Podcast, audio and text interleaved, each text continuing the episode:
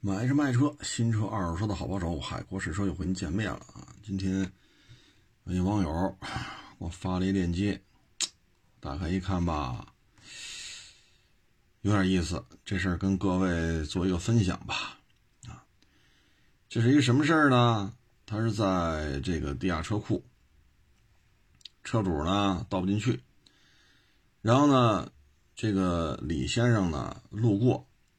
这车主说：“您看，您开车技术比我好，你能不能帮我倒进去？”这个李先生和车主不认识。李先生呢就上去帮他倒，结果呢对于这个车呀不熟悉，一下子啊一下子就把这个油门当成刹车了，连撞三辆车。然后呢，因为这车主呢就站在驾驶室旁边呢，给他。看着点啊，这么打轮，那么打轮，结果呢，这一下把这车主也给刮倒了，啊，夹在两辆车中间，啊，这个车主呢重伤，啊，就赶紧报警吧，李先生就赶紧叫叫幺二零啊，然后幺二二啊，垫付了两千五百块钱医药费。交警呢一来说：“你这李先生承担全部责任啊，车主呢因为受的是重伤，造成多处伤残，部分劳动能力丧失。这样的话呢，这个车主呢就把这李先生啊就给告到法院去了，索赔七十六万。然后法院呢就说呢。”这叫什么呢？呃，好意施惠啊，嗯，他是无偿的啊，出于好意的，但是他不太了解车的性能，挂档的时候也没弄明白，油门刹车也没弄明白啊，所以呢，最终法院怎么判的呢？呃，法院判决李先生不承担赔偿责任。他垫了两千五百块钱，也要由相关的保险公司承担，也就是两千五百五百块钱也要由保险公司退给他。那谁退呢？那就是这个他这个车的保险啊。然后最终赔偿金额七十多万呢，法院是这数是认了。法院一审判决，这车主的这台车的保险公司。赔偿车主七十多万，然后不撞了三台车吗？另外三台车挨撞的嘛，因为停在地下车库停车位上嘛。这三台车是无过错方，对吧？人车里也没有人，停在车位上锁好了，人就走了。这三台车的保险公司各赔偿车主一万二，这样的话不就七十多万吗？一审是这么判的。结果呢？这个这几台车的保险公司不干了，上诉啊。然后二审的时候呢，这个是怎么判的呢？哎，就认为呢车主自己存在过错。当发现他站在驾驶室这个车门外面，当发现车辆开始溜车的时候，他呢是冲上去了。而没有躲开，最终导致夹在两辆车中间，所以他法院认为这车主自己是有过错的，判定车主承担百分之二十责任。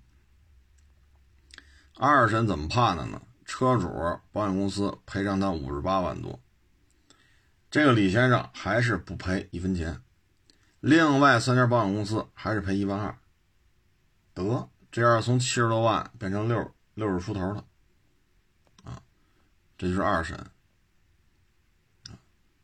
有点意思，这真是，哎呀，这个案例呀，我这个，哎，说什么好啊，啊，这个那三辆车真是够倒霉的。这个呢，跟各位做一个分享吧。这个案例啊，咱可不敢保证说下次再出这事儿也这么判，因为什么呢？每个参与者，每一个法官，他对这事情的理解，包括每一个这个当事人的行为举止、言行，都是不一样。所以你可不敢保证下一次你这么帮人说挪车怎么着，然后哭嚓造成这种严重的后果，然后您全身而退，那两千五都能给你退回来，这可不敢保证。所以呢，就是这事儿吧，就是给各位做一个呃分享吧，就各位自己琢磨琢磨啊，自己自己看吧，这个事情。怎么才操作啊？这种事儿吧，这个还不是那么常见。常见的是什么呢？就是搭车。比如说，大家都是同事，对吧？然后呢，您开着车，我不开车。然后，咱们这个坐地铁啊，坐公交车啊不方便，开车方便，那就搭你车呗。比如咱们就住在，比如住在一个小区啊，或者说。相邻的两个小区啊，那我就搭上您的车啊，您每天开车拉着我上下班那这个时候呢，他出事的概率，或者说这种搭乘同事上下班的概率非常高。其实从好意来讲呢，这么做呢，可以在相同或者类似的尾气排放。或者说道路公共资源占用面积不变的情况下，这个交通工具它可以搭载更多的人，从这个角度来讲，效率确实有了明显的提升，啊，呃，这是没有问题的。这么说肯定是对，啊，国家呢或多或少也是支持的，就是你包括国外啊，单人的车走这些车道，三人以上的走这边车道。三人以上坐这一台车的可以优先通过，甚至于有些费用可以给适当的减免。他就鼓励你一台交通工具上有更多的人。当然了，你别超载啊，咱别弄得跟阿三哥似的，一两轮摩托车哈恨不得上一个排啊，那也就过了。这个呢是国家是支持的啊，呃。但是呢，这里边牵扯一问题，就是出了事儿怎么办？出了事儿呢，它是这样，就是三种情况吧。第一，车主无责，啊，出了事儿了，交通队肯定得来，对吧？交警出了责任认定书了，车主无责任，车主有一部分责任，车主呢有全责或者说主责。这是三种，啊，三种三种情况。那这里边呢，你要说车主没责任，那就对方赔呗，对吧？比如说拐弯让直行，对边这个拐弯车没让，呱唧把这车撞了，撞了之后导致这车上的人受伤了，那肯定拐弯让直行，交警都判了对方车辆全责。那我这几个同事，包括我受到的伤害，都找他。对吧？我上法院起诉他和他的保险公司，保险公司赔偿。如果说我们假如说我们这几个人需要赔偿一百万，啊，法院认可了，好，给你判赔八十万。找对方，对方保险公司如果保额只有五十万，那剩下三十万再向这车主去追究他的赔偿责任。他如果赔偿不了，法院就会算他们家就是他名下的财产，股票啊、基金呐、存款呀。房子呀、车子，这个那个，啊，各个银行的账户啊，啊，去把这个给它变现，这是一个流程，啊，自己负全责那就别说了，比如说自己操作失误，挂机撞墙上了，或者挂机撞树上了，或者车库嚓翻河里去了，那这种情况，那就车主就承担全部责任。就怕什么呢？有一部分责任。那像这种情况之下呢，就是咱们现在民法典啊是怎么说的呢？民法典里边呢，它有这么一个四个字：好意同城。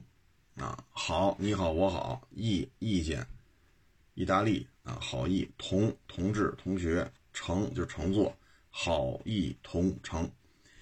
好意同乘呢，它是可以啊降低机动车一方应当承担的责任啊，这是民法典里是有明确规定的。但是前面有一句话。非营运机动车发生交通事故，造成无偿搭乘人搭乘这怎么念？搭乘人损害，属于机动车一方责任，应当减轻减减轻其赔偿责任。也就是说，这里有俩字儿“无偿”，你才能理解为好意同乘啊。虽然说有些时候象征性的说，不行，我给你加箱油吧，是吧？我这个这一个月。二十二天班，我老搭您的车，咱每天上下班老是二三十公里也好，七八十公里也好，我给你加箱油，是不是？或者这个给你是给给个几百块钱啊啊！你比如上下班我要坐地铁，可能一天十好几块，我就天天搭您的车，不行，按这地铁票这钱折给您得了。比如说一天十二，二十二天，你看咱要不给您凑个整。哈哈，这些就属于收费了啊！所以呢，这个民法典里边说的很清楚，非营运机动车发生交通事故造成无偿搭乘人损害的，属于机动车一方责任的，应当减轻其赔偿责任。所以各位，这个一定得想清楚，要么我一分钱就不要，您白做，行吧？我今儿有事儿，我就不搭你了。我今儿没事儿，我就搭着你，我就卖个好呗，我就围个人呗，我还能怎么着？要么就是谁都别坐我的车，我跟谁都不顺路，你也别搭，你别搭上我的车，我自己撞死了我自己认，你搭上几个同事，这出了事怎么算啊？人说是减轻其赔偿责任，没说不赔啊。完了我还无偿。我无偿搭乘你，然后裤衩一出事，说应该赔赔车上的这个，比如说三个同事，嗯，最后一次，比如说啊五十万，法院说减轻你的赔偿责任，行了，你赔二十五万吧。那你作为车主来讲，好，我一分钱不收你们的，天天搭着你们仨上班下班上班下班，风里来雨里去，哭嚓一出事儿，我还赔你们二十五万。那你要想不开。这事儿你要想不开，就谁都别坐我的车。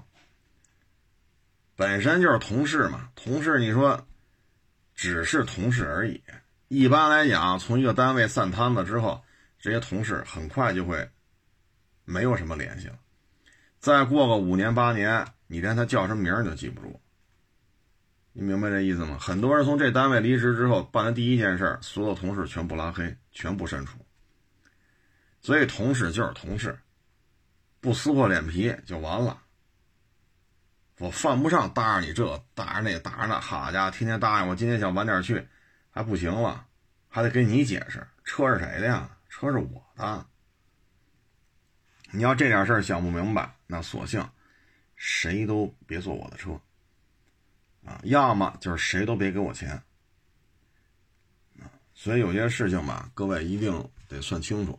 啊好意同城，你要符合这四个字儿，法院民法典啊，法院是按照民法典这里边怎么写的，然后参照您的具体情况来进行宣判所以各位对于这个还是呃一定得弄清楚啊。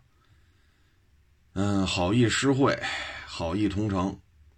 啊所以有些时候，一些不经意之间的一些社会活动吧，有可能就会给咱们带来一些，哎呀，就咱们也不想这样的一些一些结果啊。就像刚才我说这个啊，天天搭着你们啊，仨同事也好，俩同事也好，风里来雨里去，早上接晚上送，一分钱不收你们的，然后哭嚓出了个交通事故，交通队判我。全责或者我百分之七十的责任，最后赔你们仨赔五十万，法院说了好意同城赔二十五。那您这时候我估计啊，谁都想谁都想不通。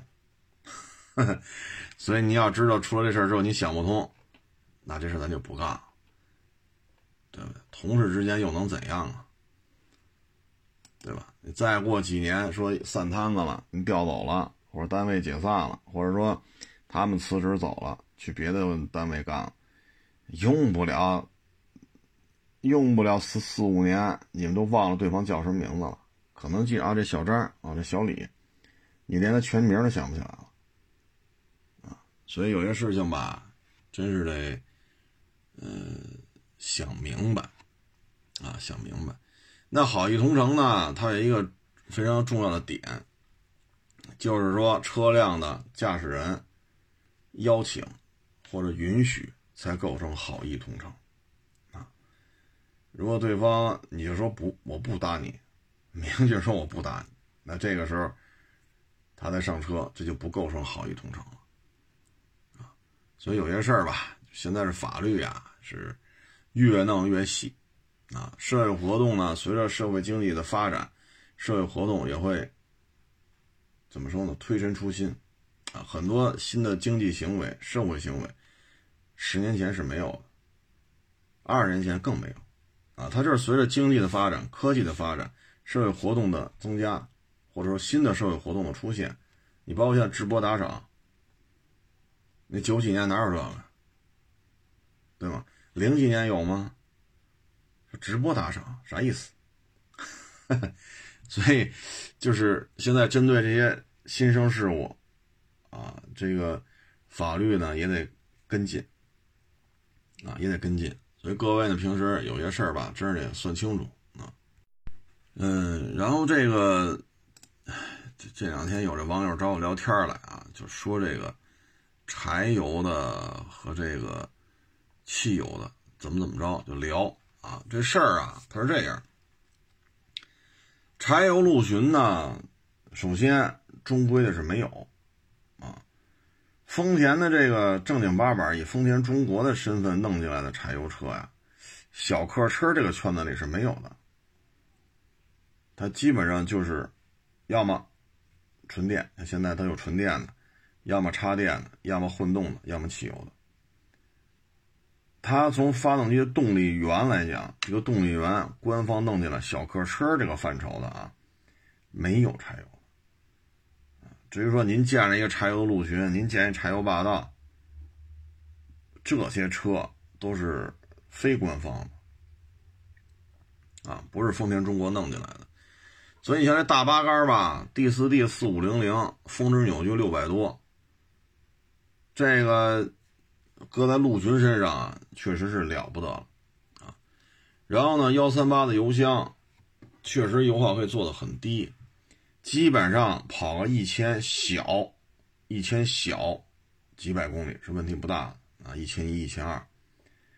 这车呢，我也拍过片子，柴油四五零零 D 四 D V 八，它的噪音控制非常好。你看我开了这么多柴油车，包括柴油的路虎啊。然后还什么来，反正一大堆柴油的，陆巡给我的感觉是非常好的，因为着车之后没有柴油车的那种哒哒哒哒哒哒哒哒哒，没有这个声音，隔音做的非常好啊，再加上异常充沛的这个低扭啊，六百多峰值扭矩，而且柴油机大家也知道，它低扭真是够低的，因为转速表红线区跟汽油的，比如说五七啊。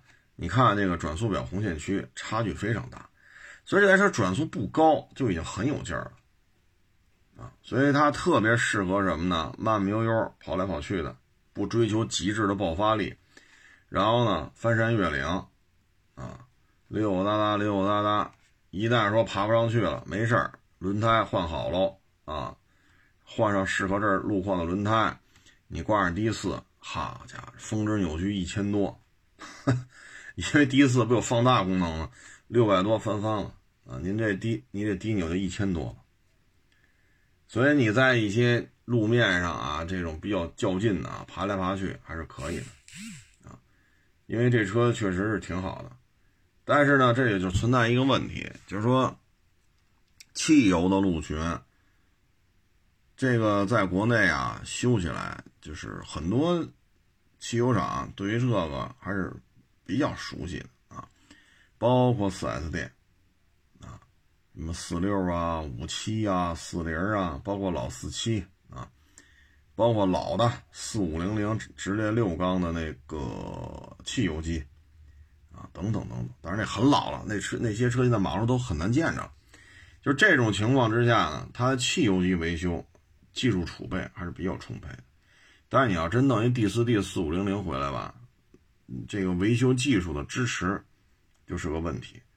大八缸柴油机啊，装在这么点一车身上啊，所以这个是一个问题啊。再就是国内柴油的品质和这台。这么先进的柴油机之间，它会不会配合的这么默契啊？这都是值得商榷的事情。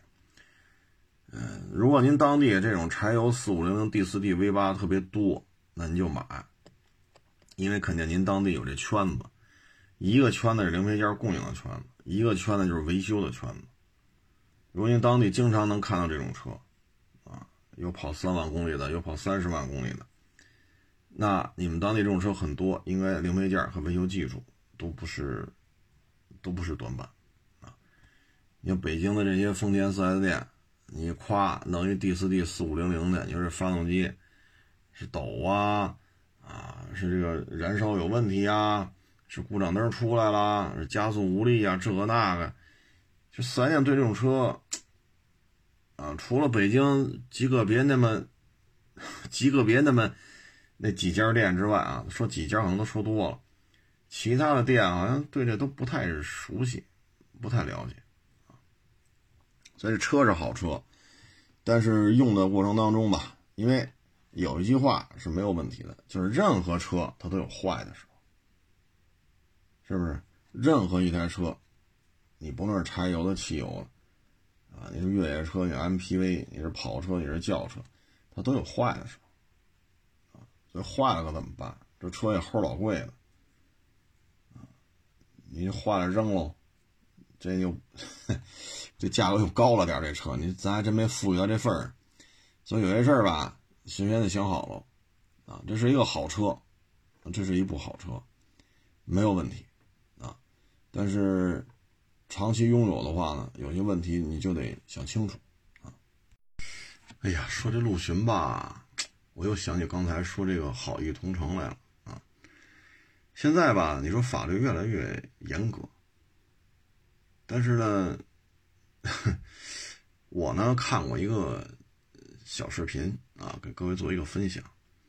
那是很早了，应该是民国的事儿啊，也是一个电影片段。嗯，一个算是乞丐吧。啊算是乞丐，但是呢，有一间小破房啊。每天呢，捡点破烂啊，啊，这那个呀，反正就有间小破小破房。然后呢，挣不了多少钱。但这老爷子呀，岁数比较大，他一毛病就想喝两口，啊，这算是爱好。你说酒瘾大吧？也说毛病也不合适，哎，酒瘾也不大，每次去饭馆呢，都跟人说我就喝二两，我呢自己带点小酒菜您这儿没人呢，我就占一个位子，有人呢我站着喝，您看行不行？有的这个饭馆啊什么的，就给他兑水糊弄他，因为知道就是一个没权没势的一个。就比乞丐强在哪儿？他有一间小破房，所以他不用露宿街头，仅此而已。无儿无女，孤身一人。所以有些呢做饭馆，擦这就没拿他当人看，就给他兑水，说打二两，给他一两半啊。后来呢，这老爷子呀，其实一点都不傻。就他呢，就那就不去你这儿，因为你骗我，啊，因为喝了一辈子的酒，他喝不出兑水没兑水嘛。然后就到这家来了，到这家来吧，就行，没事二两就二两吧，您就随便做啊。每天不是捡破烂啊，干点零活啊，啊，这个那那也也就挣二两酒钱。过来有时候自己带个那个萝卜干啊，有时候带一小把花生豆，多了还没有，真是穷啊，无儿无女，没媳妇儿。就这么一状态，结果呢，这个饭馆的这个，哎，不欺负他，每次都给二两，后来他老来，一有人呢，还真是，说满座哈，求您给我打二两酒，他就靠在门口，就在那喝，喝完了，说一声谢谢，把酒钱搁这，人就走了。然后呢，这家饭馆人啊比较善良，后来有一天吧。这个账房先生啊，不给他快酒去吗？一看这老爷子真是啊，也是一个本分人，确实也是不给我们这饭馆找麻烦。哎，就给他多打了点打了二两半。然后呢，这老爷子就说了：“不对吧？今天这个？”他说：“对呀，这不就是二两吗？”他说：“我喝了一辈子酒了，您这二两半吧。”那个掌柜一乐，哎呀，我这个，哎呀，这个工作失误多大了，没事您就喝吧，啊，就当二两算，没事老爷子不干了，非给人家二两半的酒钱。账房先生说：“您这这这叫什么事儿啊？我倒多了，我给您打的酒，我倒多了，这事儿，这半两酒钱我出。”我造成的不是您要的酒，是我多给的，我造成的失误我来赔。老爷子就不干，非得给二两半的酒啊。然后呢，大东家也知道这事儿了，哎，他说这老爷子有点意思啊，夏天这样，冬天这样。后来呢，有一天人不是那么多，大东家一看，哟，老爷子又来了，又就那么可怜巴巴一根萝卜干大东家给他让那个后厨来切盘肉，就给他了。老爷子，您您别吃这萝卜干了，您这给您切盘肉今天肉做多了，没来那么多客人，这盘肉您吃吧，没事我请他啊。我是这是大东家，我请的。老头说不行，我我不能是吧？我这无功不受禄，这怎么算的呢？不行，坚决不吃。然后付完酒钱就走了。大东家讲话，嘿，这老爷子有意思，嘿。然后呢，有一天，大东家说也不是家里有什么喜事摆席，这不全满了吗？然后桌椅板凳还不够，又从别家借了点，加桌加座。老头一来说：“您这怎么了？这是？”说：“嗨，今儿我们家里什么什么事儿，我呢就摆席，我请客啊，没事儿，您坐这儿，今儿我请您。”人家说不不不不，说的很清楚，咱咱们当时说好的，你有人我就站着，但你要是摆席，我就不不来了，我不喝了，扭头走了。然后呢，又有一天，这个饭馆呢没生意，又下大雨，老爷子呢照样这点儿，每天晚上来了。哟，他说你这上门板了？他说嗨，这不下大雨没没人吗？哦。他是不是我招您烦了呀？我要哪儿做的不对，您说，我马上走。别别别，别别别，您跟这儿喝啊！您跟这儿喝，您说的对，得守这规矩。您定的规矩跟我定的规矩，咱说的就是这一点到这点您来喝二两酒。有人的时候您站着，没人的时候您坐。喝完就走，时间是多少？确实啊。您要这么说，我我做的不对。大当家的就跟伙计说：“把门把把门板撤了。”然后跟那掌柜的说：“把那表给我调慢了，往慢了调，往往往慢了调半个时辰。”啊，因为老爷子喝酒不看那点儿吗？上酒。结果呢，一到这点儿，虽然表给调慢了嘛，人老爷子说了：“我不能再多喝了，这个时间到了。”所以这个片子看完之后吧，我什么感觉呢？就是说，在那会儿，民国那会儿，法律法规远没有现在这么健全。然后战乱呀、军阀的这种之间的这种战争啊，你打我，我打你啊，这个那，没有这么说国泰民安、风调雨顺。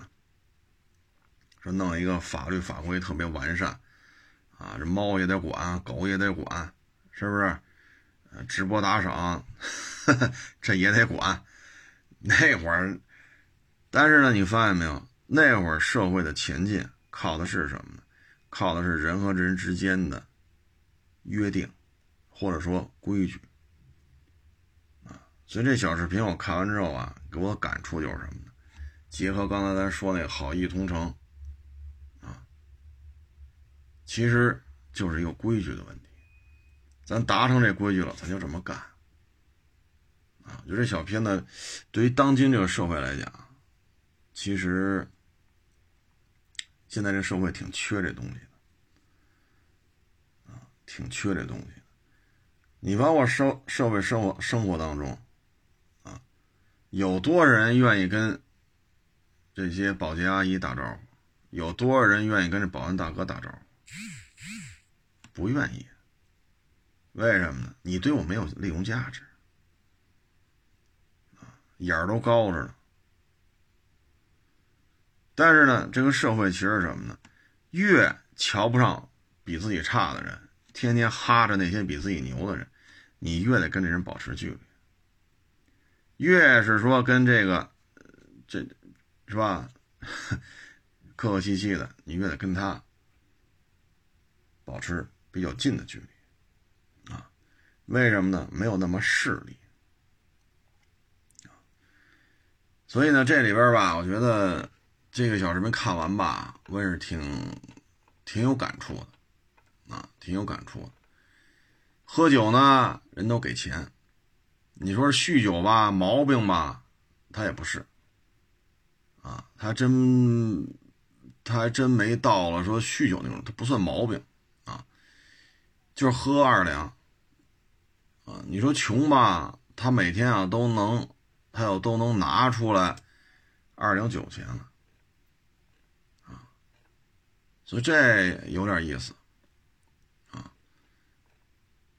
确实约定好的事情，人家就按约定来，啊，人家没有这个那个那个这个，啊，呃，这个我感触还是还是比较深的。你包括现在社会，很多人老说啊，有人倚老卖老啊，不是坏人，不不是不是什么老人变坏，是坏人变老了，什么这个那个那个这个啊。其实你看人家这个多规矩啊，非常规矩，说好的事情就按说好事情来。现在社会缺缺乏这些东西啊，缺乏这些东西。你包括每天我也开着车转来转去、跑来跑去的，啊，我原来说就在我们车城里边，一八年的事儿，啊，就这么条通道，他看也排到后边了，我没摁喇叭，我也没拿大灯晃，我就停在后头，就得把这玻璃摇下来，透过后视镜看着你，然后吧嗒一口烟啪啪弹点烟灰，再吧嗒一口烟在胳膊上再弹点烟灰。然后上车下车下车上，一共就一三厢家三厢家轿，您能上多少人？车上的人就觉得看见没有，我是主角，我是主角，你们全得看着我。我这今天我这就有发言权，你要敢给我滴滴我，我还就一锁车不走了。其实这是什么呢？就是平时啊被人呲来呲的去，所以通过这种方式呢来。弥补自卑的这种心理啊，可能在车城里边，你看一聊一看，哦，谁谁家小伙计，大伙计都谈不上，呲来呲的去，呼来唤去的，没有什么尊严可言，比较自卑，所以到这时候了，较上劲了。你们不都是别的车行老板吗？你们管不了我吧？我就搁那慢慢弄，慢慢弄，我就紧挨着看。这种事情都发生过啊。他就是需要被关注他想成为一个焦点，所以这个时候他就没有规矩可言，没有规矩可言！你还不如刚才片里这老人呢，说乞丐吧，他有间小破房。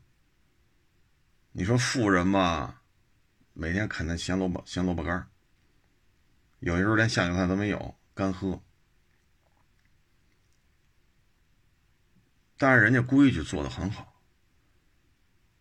人不因为说这个骗我，那个骗我，这少给我酒，那个给我兑水了，就怎么怎么着，人家继续找，找到能够互相尊重的这么一个饭馆，然后就在这儿继续达成他约定，在他能力范围之内约定的这个这么一个行为。啊，所以我觉得这个，哎，说现在的社会缺什么呀？缺什么？你包括这个公共场合耀武扬威的、咋咋呼呼的，好家伙！比如坐地铁里边，这二郎腿翘的，这腿就得抖着啊，就得晃荡着，就得咋着。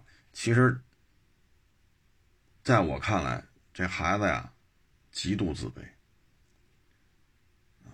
只能在我们这些坐地铁都是陌生人，只能在这些陌生人面前。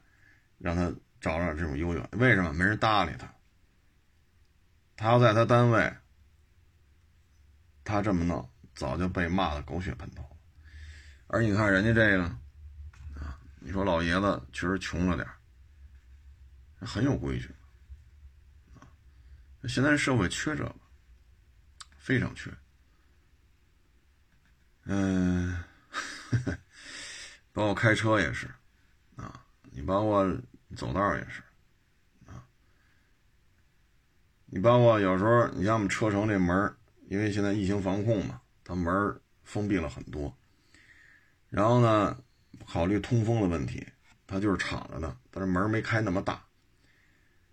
然后呢，正常正像那小门啊，一次只能进一个人，啊，宽度没有那么高。如果有人从这儿过呢？我一般就站旁边侧眼神等着，等着您出来或者等您进去。有的呢，一看我站在，比如说这一玻璃门，我我一看你要出来了，我就站在外边等着，往边上一靠，等着你出来。有的呢，就赶紧快走两步，冲你一点头，咱就就完了呗，你出来我进去。有的一看哟，呵，得放慢了走，哎呀，这胳膊还得晃荡点啊，腿得甩着点啊！有些人你看就这样啊，你还有了那个呢？你看我我侧身让着你吧，让您先出来，从你过从旁边过，他斜了你一眼啊，他没骂我一声傻逼就不错了。所以你看，就就每次过这门我不跟人争，我也不跟人抢啊，为什么？犯不上，早抢一步，你也。挣不了多少钱，顽强一步你也赔不了多少钱，啊，本身疫情防控，咱尽量避免人和人这种接触。但是呢，他有人就理解就不是这样，他认为你怂，你知道吗？他认为你怂，所以这样人要假假假如啊说奋斗出来也当个老板了，那得成什么样呢？但是话说回来了。真是当他从挣工资变成给别人发工资的时候，他就明白了，什么叫体谅啊！不是你花钱雇来的人，都像你要求、你想象那么满意。你看，尤其是车市里边刚当老板的、刚开始发工资雇人的，自己辛苦挣的钱，一月给你开好几千，这不行，那真是，尤其是刚当老板的啊。刚从伙计变自己练摊，自己练摊变雇人，你看吧，哎呦喂，那骂的呀，真是他骂的是什么原因呢？第一，当年我就这么被人骂起来，我就被人瞧不起，今天我也当人上人了，我这就一个人，我也人上人。第二呢，也是烦躁，控制不了自己的这个情绪。第三呢，心疼自己的钱，自己钱花出去，怎么干成这样？不是自己想要的这样。所以你看吧，二手车市场里边，尤其是刚从伙计变成自己练摊刚从自己练摊变成给人发工资，这个时候骂大街的特别常见。只有当他这个人不跟你这干了，再雇一个，再雇一个，再哎，雇了那么一段时间之后，那这种折腾个四五回是哦，他才算心智上才算淡定下来。啊，他才知道你花了钱雇来的人，他永远做不到你想象那个水平。而这个时候，你要想维持这个买卖，只能是睁一眼闭一眼。钱花了就花了，好歹这有人帮你盯着点。所以有些时候就得降低要求。作为老板来讲，多花了钱了吧，雇人就得多花钱嘛，对吗？谁白干呢？你等他过了这个阶段了。他就不会再去干那种说，车就停在唯一的通道上，就得跟那儿嘚瑟，吧嗒一口烟，后视镜冲你那样一眼，然后咔嗒手伸出来磕点烟灰，再吧嗒抽一口，再看你，他就不会干这种事儿。包括你让他先过，从你身边过，切，傻逼，他就不会这么说话了。所以我看完这视频吧，我是挺有感触的，啊，这真是一个规矩的人，啊，这个，呃，怎么说呢？哎呀，这这个老爷子值得我们尊敬，啊，真的是值得尊敬。只不过现在这个社会吧。很多时候是笑贫不笑娼，啊，笑贫不笑娼，啊，所以很多时候这种所谓的规矩呢，已经，不过随着法律法规的越来越规范吧，可能呃很多时候大家也都能够规范自己的这个这个这个言行，啊，也能规范自己这个言行。嗯，但是这里边吧，就是跟各位跟各位说啊，就是说咱们这个平时呢，尤其是家里有这个年轻的啊，刚参加工作，有些时候呢，应该给他多一些怎么说呢？多一些沟通啊，尤其是叛逆期啊，有有些时候吧，我就看就是什么呢？包括这个。现在不是在很多的这个，呃，很多的这个这个社交媒体嘛，有时候我你看，尤其是微博，我发很多图文，微博发的东西很多啊。然后你包括这咱们这语音电台啊，包括每日一车呀，等等等等。但凡有人意见，就有这样的人啊，就有这样的网友。但凡意见跟我不一致了，我就评论怼他，然后他的怼我，我怼他，我怼他，他好家伙，我一看，我勒个去！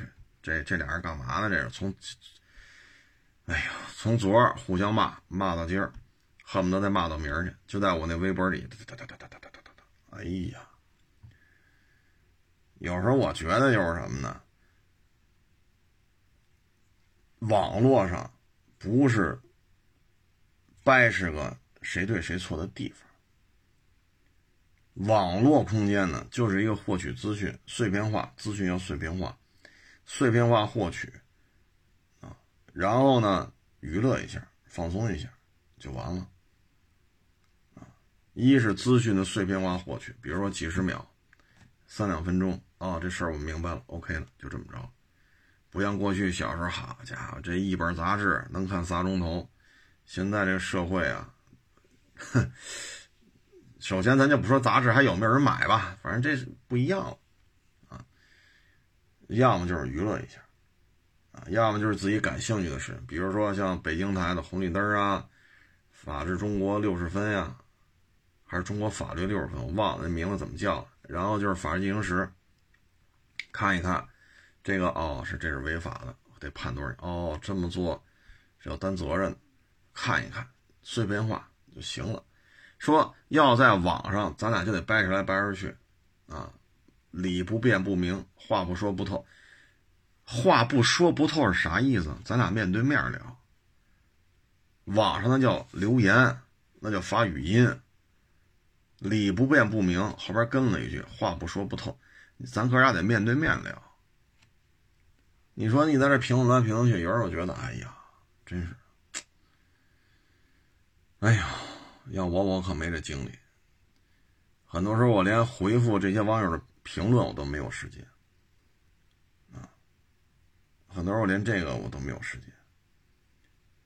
所以你说不是不互动，真的是太忙了，啊，真的是太忙了。你像这霸道来了就骂，N 叉来了就骂，这是昨儿，哎前儿前儿来的俩车，前儿发的是两把锁的霸道的视频，今儿发的是 N 叉了，啊，因为昨天是来了网友嘛，帮我拍的这俩车是一块拍的啊。先我们先把 N 叉开出去拍的，回来之后我又把两把锁霸道拍，都是他帮我在副驾驶嘛。一个网友帮我拍的，唉，俩俩车也都骂，确实是忙不过来啊。有的时候连评论都没工夫回啊。嗯，所以我觉得网络呀，我我认为不是一个说俩网友正方辩友、反方辩友，好像不是干这个事儿的地儿啊，所以。基本上我就是回复吧，基本上也是嘻嘻哈哈的，就是一打哈哈就过去就完了啊。比如说有的网友说这车没劲儿，我一般回复你瘦成我这样就有劲儿了啊。有的说这天窗太小啊，我说天窗小长头发，我就开小天窗了你看见没有？我头发长这么多，基本上一打哈哈就完。网络啊，不是一个辨明真理的地方。尤其是像咱们这种社交媒体的这种形式啊，不是说咱搞科研，是吧？您这个研究团队在南京，我们这研究团队在北京，那咱得通过互联网进行大量的数据交换。你们今天做那实验什么样？互联网传过去，你们那边这实验什么？互联网传过来，啊，双方再看实验结果。哎呀，这个我们研究方向应该做哪些调整？哪些方向是对的？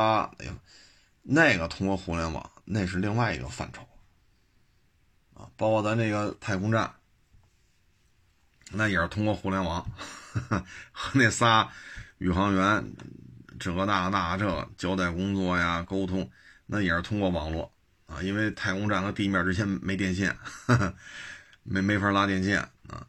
但是那是另外一个范畴啊，所以我觉得还是不要这么不要这么太较劲了啊！真的是不要这么太较劲了。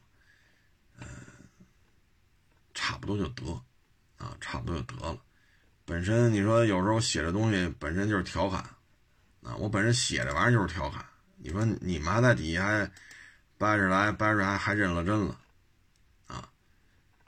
你说何必呢？是不是？所以不要太较真儿，不要太较真儿。嗯，有时候我一看，好家伙，头天发生的这种。言论上的这种冲突，第二天还继续，第三天还继续。哎呀，我说我要有这闲工夫，我早跟这歇会儿了。哎，所以各位呢，就是别太那什么啊。我们有时候看我都觉得累的慌啊。然后咱说这太空站啊，说今天装 WiFi 呢啊，我觉得挺好玩的。有的网友说了，这装 WiFi 啊，密码得勤换着点。啊，别让别的空间站的人蹭咱 WiFi 啊！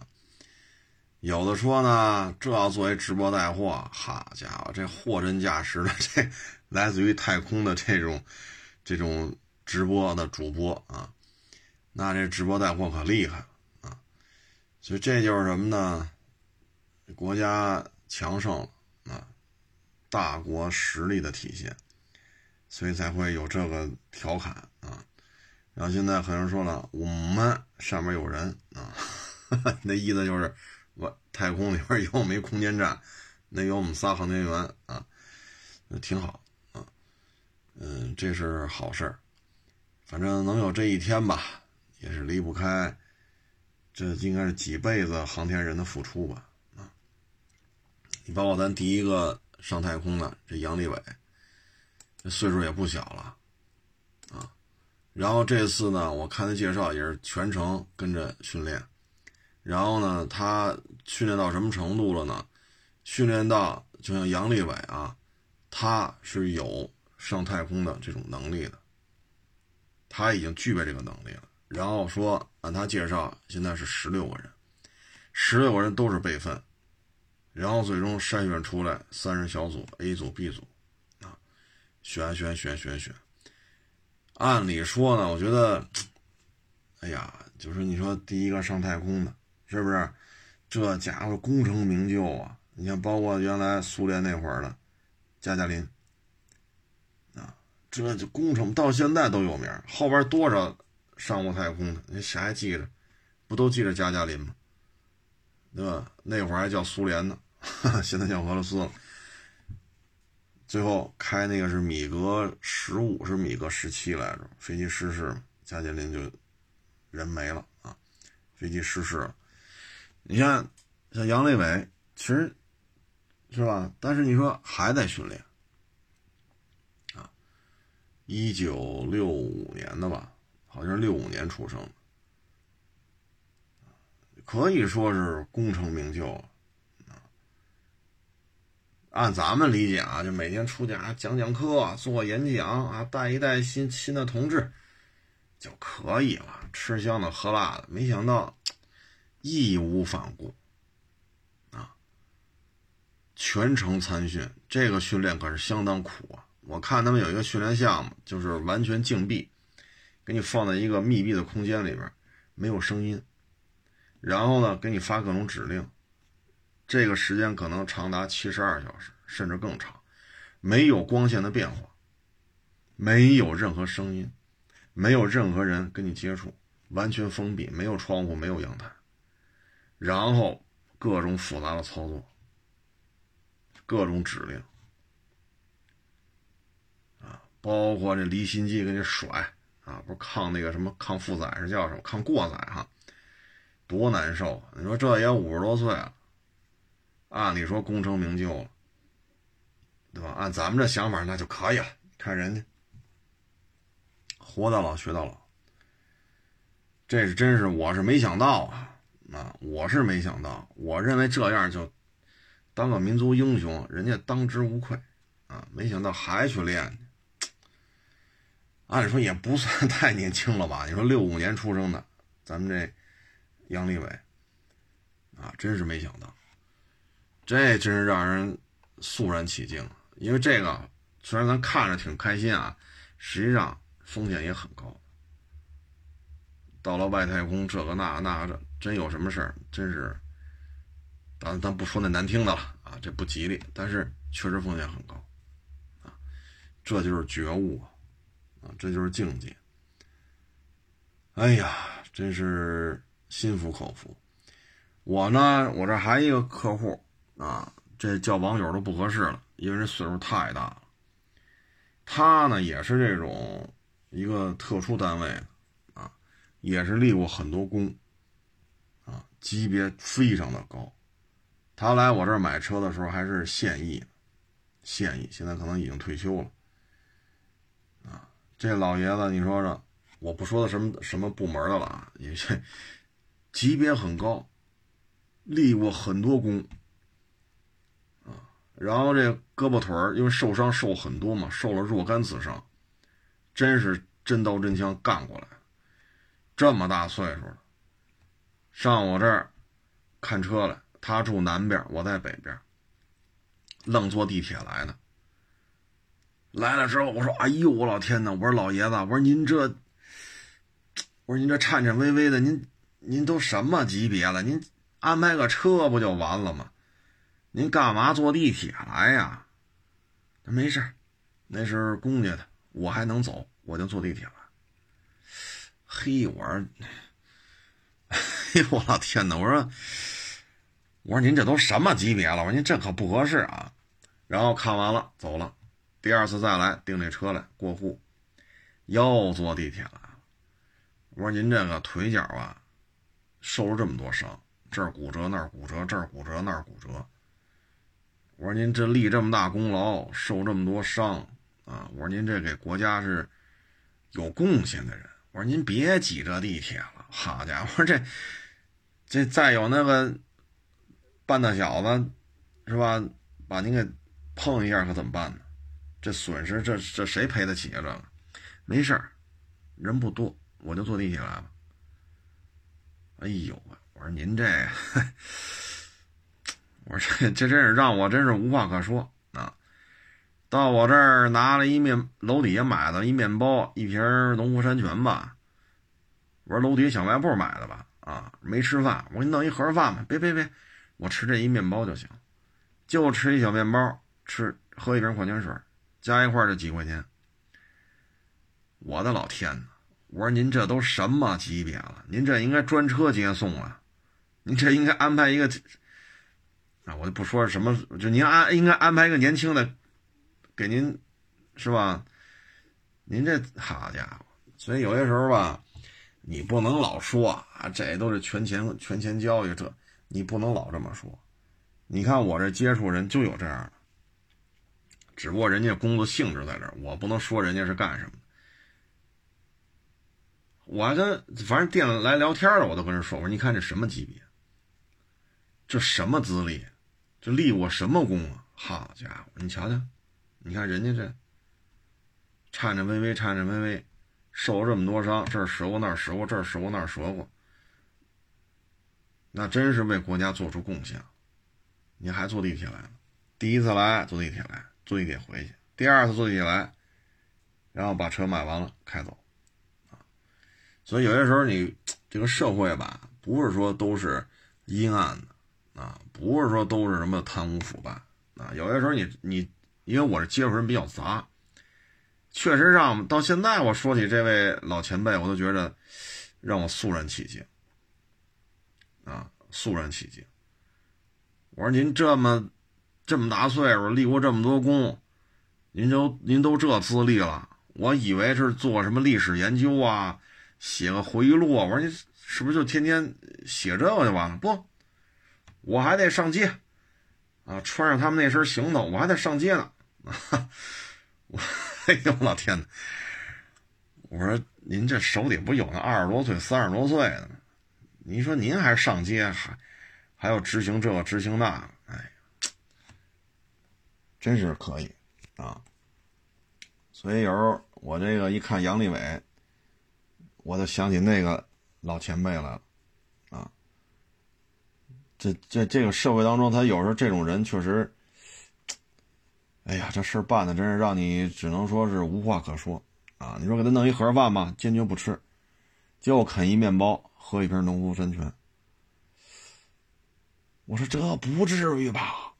不买车的我都管盒饭，别说您这买车的了，是不是？不。不不在我这消费一分钱呢，我还管饭管水呢。我说你这，不不不不不，我这不是楼底小卖部买的吗？是啊。哎呦我老天哪！我说您这个真是，啊，所以这社会有些时候真是功劳啊，到一定程度了。你看他就是这杨利伟，我不认识啊，不是，呃，我知道这人，但是人不认识我啊，人家没到这买过车。我说的不是杨利伟。我说另外一个战线上的一个老前辈啊，然后今天看杨利伟这介绍，就想起那个老前辈了。觉悟是真高，这有什么说什么呀？我是真是亲眼所见，觉悟这么高的人跑我这儿买车。你看这事儿是一九年的事儿，到现在了，我一说起这老爷子了，老前辈了，我都是肃然起敬啊。有些网友跟人家聊，我对人家就我真是，我说这他妈就叫觉悟，啊，这就叫境界，不是都是那个贪污腐败蹭吃蹭，不是，真不是，这立过多少功啊？就这点资历，你说往这一摆，你说谁见着不都得？哎呦我老天哪，这 是不是都得客客气气的？你立过这么多功，你看这人家比我们还客气啊。盒饭都不吃，就楼底小卖部买一面包。哎，这这这真是啊！这社会当中真是有一些资历呀、功劳啊，包括你像杨利伟，这好几年前就是少将。你按咱们这个，按咱们这个不开眼的状态，那我家我都混成这，我家这那熬着退休就得了。咱是不是就这么想？你看人家还全程参加训练。是不是？所以真是这这有些时候真是心服口服啊，确实令人敬仰啊。这有什么说什么啊？当然了，杨利伟不认识我，我我认识他，反正这就是中国人比较常见的一种状态吧。当然了，咱不可能那立那么大功劳，咱也是普通老百姓，想立那功咱也立不了。但是呢，就说这事儿，中国人吧，还是一个比较勤奋的民族。啊，比较勤奋，啊，也比较顾家，啊，总体来看嘛，也是一个比较善良的民族，啊，大体上看是这么一个状态，啊，嗯，也是比较有这种服从命令、听指挥的状态吧，啊，你看疫情防控，啊，你看现在是广东，说隔离就隔离，啊，核酸检测一遍一遍又一遍，你看都挺配合，打疫苗排队打去。每个人都在为防疫这件事情付出了心血，每个人都在为，你说广州市也好，啥都为这个防疫都在付出自己的努力啊！你说买卖不开，你不是损失吗？班也不上了，收入不受损失但是，一说防疫，那没问题，无条件执行。所以说，广州也好啊，包括北京也好，包括什么哪儿这那那啊，我觉得这个还是挺好的啊。你再看看，今儿我看了英国，好家伙，确诊又一万多了。我勒个去！我家伙这，我英国有多少人呢？这玩意儿照这么感染下去，哎呦我老天哪！我这，我这英国怎么照这么干？我感觉这英国得十亿人吧？这个得，可是英国也没这么多人呐，大体上也就是比北京人多点，或者说。比上海人多点也就这么大一国家，还一天一万多例。哎呦我老天！哎，所以就是说，要说咱们国家这次疫情防控做的比较好啊，你说那些四万吨的小平顶儿，包括马上就成型的那个八万八九万吨的那个大航母啊，包括这次这个空间站啊，我觉得这个大家服从命令，听指挥。所以才有一个相对平和的局面，有相对稳定的社会局面，啊，疫情呢不耽误大家出行，所以你看咱这些事儿都没耽误，啊，昨天还是前天，我看那个手机 APP 推送嘛，就是采访中央台采访，就看了一句啊，说新的这个这个宇航员啊也都开始培训，那这不是挺好，啊，新老搭档，新老交替。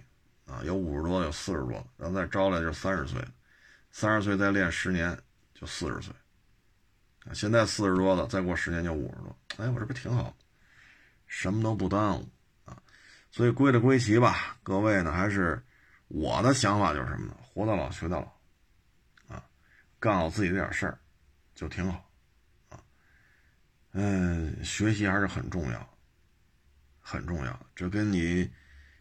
说干什么行业啊？没多大关系，干什么行业都得学习，啊，不学习肯定不行，啊，嗯，也祝愿咱们这个太空飞行吧，啊，咱们这三位，呃，在空间站里的，啊，这这也是民族英雄啊，三个月之后能够平安返回，嗯，然后这个大家有事儿呢，就是周六。